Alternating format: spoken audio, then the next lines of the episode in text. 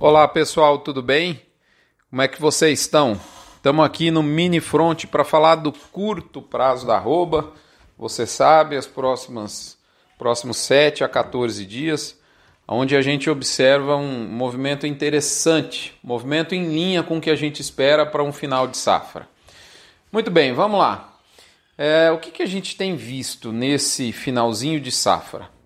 A gente tem visto que a Scala tem claramente feito um movimento de alongamento.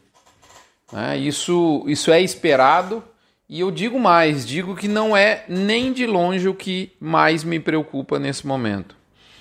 E eu falo isso porque quando a gente observa escala mais longa com manutenção da vontade de compra, eu sinceramente prefiro essa situação do que a gente ter uma escala curta e uma vontade de compra capenga por parte da indústria. Fora as indústrias que operam exclusivamente no mercado interno, essa sim tem um pé no freio mais forte.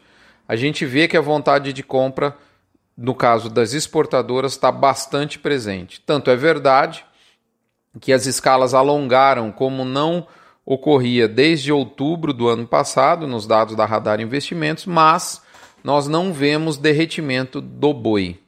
Há claramente testes de mercado que respeitam o, o consistente, eu diria, o consistente canal de preços da arroba que a gente vê em curso. Esse 194 por 203, 196 por 203 em São Paulo, né? 196 até 203. Esse canal aí tem se mantido e isso não é, é verdade em, em, outras, outras proteínas. Por exemplo, o suíno caiu 27% agora no mês de abril, o frango 10% nos dados da Scott.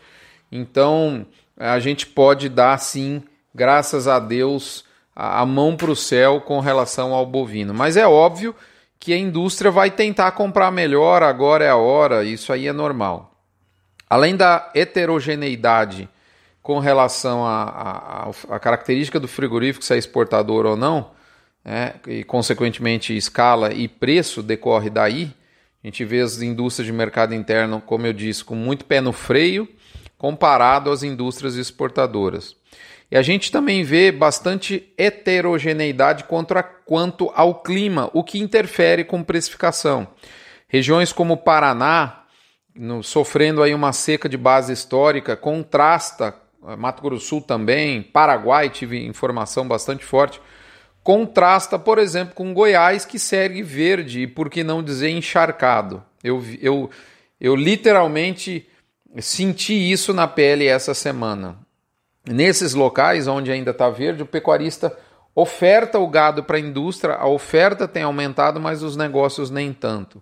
Né? Como me disse uma, uma fonte da cadeia. É, em nível Brasil, ainda há capacidade de retenção nesses locais. Eu diria que a maior parte do Brasil ainda existe capacidade de retenção. Né? Em, em, alguns locais onde a seca realmente pegou mais forte, iniciando, Paraná é o exemplo, aí já não é verdade. Né?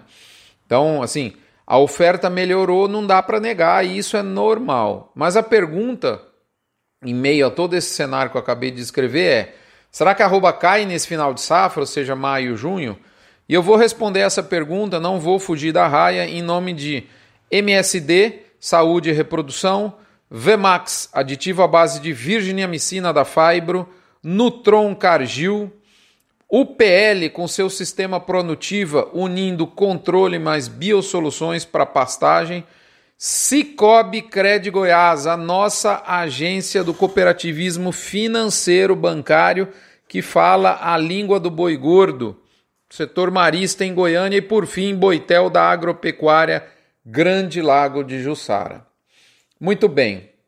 Na minha visão, eu vou falar o que eu acho mais provável ocorrer. O que vai ocorrer eu não sei, eu vou falar o que eu acho mais provável.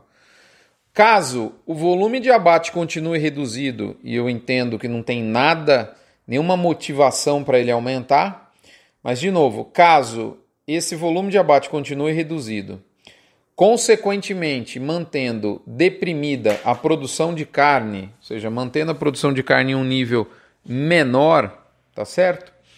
A gente imagina que deve haver uma sustentação do atacado. Nesse ambiente de atacado sustentado, sim, a arroba até pode cair. Eu não tenho dúvida que ela pode, que ela pode sentir alguma pressão. É fato, ela pode cair sim. Mas o espaço para isso é menor. É, nos próximos dias, lembrando, nós vamos ter, além da virada do mês, nós vamos ter aí a questão do Dia das Mães chegando. Então, é, é, é, pouco provável de a gente ter uma intensidade muito forte de queda. Mas não é nada impossível da arroba dar uma testadinha para baixo. Agora, moçada, caso a produção de carne aumente. Por exemplo, esse monte de fábrica que a gente reclama que está parado, de férias coletivas, voltar e mirar a produção para o mercado interno, né, aumentando a produção, eu não vejo alternativa a não ser o atacado ceder para dar vazão no mercado interno. Vai ter que ceder o atacado, abrindo espaço para uma correção, porque o mercado da carne certamente está menor. Não tem como a gente imaginar que, de, algo diferente disso. Eu não considero esse cenário mais provável, mas ele é possível. Né? A arroba sofreu um pouco mais nesse final de safra. Por fim, é óbvio que eu posso estar totalmente equivocado. Mas acho que o grande X da questão é a gente manter a produção de carne controlada, absolutamente controlada. Tá certo? Muito bem, é isso. Deixo vocês com o lembrete do gerente de pasto e da Asbran, tá certo? E o recadinho do Hospital de Amor para que você contribua um real por cabeça batida para o Hospital de Amor. E eu agora vou dar um spoiler do fronte dos assinantes Lá nós vamos ter uma visão é, é, linear, né? vamos falar assim, de continuidade com o curto prazo do mini front. Nós vamos falar lá de médio prazo do preço do segundo semestre. Exclusivamente para os assinantes nesse dia 1 de maio, para os não assinantes lá pelo dia 9 de maio. Um abraço, fiquem com Deus. Não se esqueçam da campanha do Agro contra o Câncer. Vou doar essa semana em relação ao abate que nós fizemos na quarta-feira Vou postar aqui a minha doação para incentivar você a fazer o mesmo. Um real por cabeça batida não esvazia seu bolso, mas enche o coração de fé e esperança de cura de muita gente que precisa. Um abraço, até a próxima semana. Fiquem em paz, fiquem com saúde, protejam seus familiares.